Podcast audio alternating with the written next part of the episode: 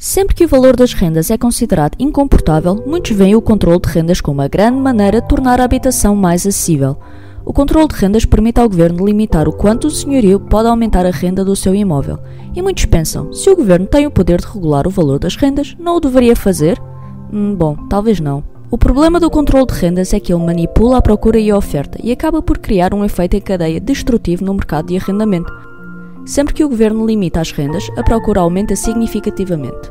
Afinal, preços artificialmente baixos atraem mais inquilinos, pelo que os novos imóveis com renda controlada são ocupados rapidamente. O problema é que, com os limites ao valor das rendas, os senhorios inevitavelmente decidem que não é financeiramente fazível arrendar imóveis com renda controlada. Consequentemente, muitos senhorios retiram os imóveis do mercado de arrendamento para os vender e outros param de construir nova habitação para arrendamento.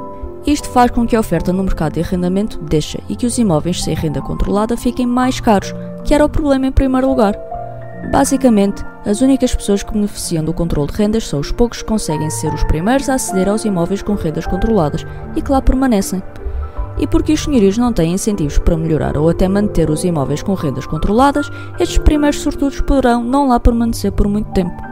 No final de contas, o controle de rendas é uma solução que apenas temporariamente resolve os sintomas do problema e apenas para poucas pessoas, mas não resolve a raiz do problema dos preços elevados, a falta de oferta.